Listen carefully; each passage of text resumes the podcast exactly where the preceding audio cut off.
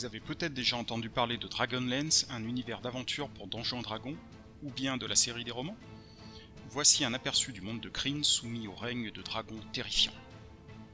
Salut et bienvenue sur ma chaîne. Je vous parle ici de science-fiction, de fantasy, de jeux de rôle et d'autres geekeries, bref, de tous mes univers virtuels. N'oubliez pas de vous abonner et d'activer les notifications. Qu'est-ce que Dragonlance?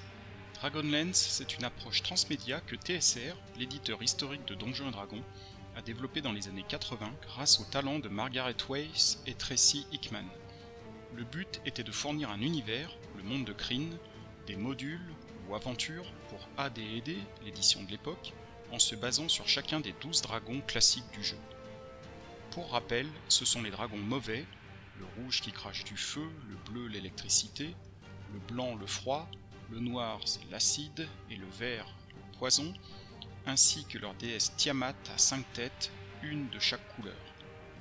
Et les dragons bons, or et laiton qui crachent du feu, cuivre de l'acide, bronze de l'électricité, argent du froid, et leur dieu Bahamut.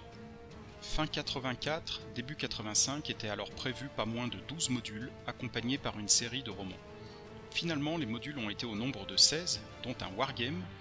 Il s'agissait en effet d'une campagne au long cours dans un monde épique, assez différent des modules habituels de plus courte durée et s'intéressant assez peu au background.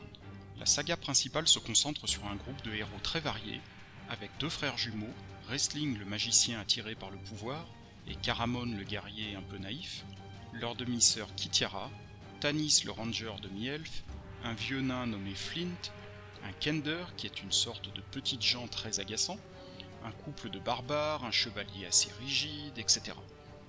Ces héros étant les classes et races adaptées au monde de Kryn pour des pré-tirés disponibles afin de jouer les modules officiels.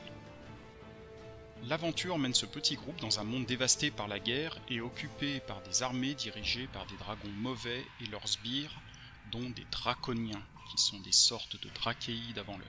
Et dans cet univers, il va falloir trouver des armes pour combattre le mal. Ce seront bien sûr les lance-dragons mythiques. Il faudra détruire les dragons tout en empêchant leur reine, la déesse Takisis, qui est ici un aspect de Tiamat, de conquérir le monde.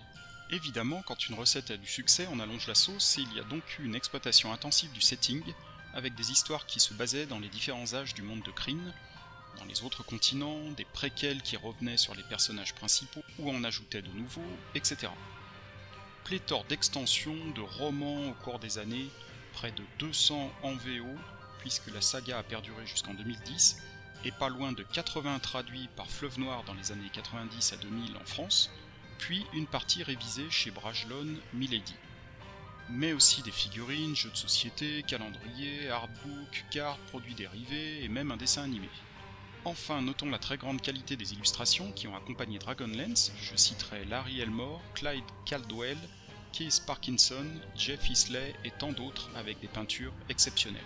Bien sûr, l'intérêt principal de cette saga, c'est l'attachement au personnage, c'est la quête épique et c'est la présence de dragons dans un univers dévasté, dangereux, où il faut en permanence lutter contre le mal et arriver à juguler son avancée.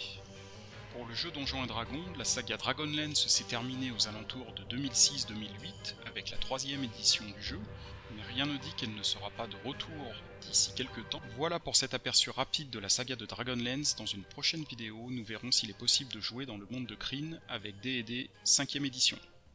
A bientôt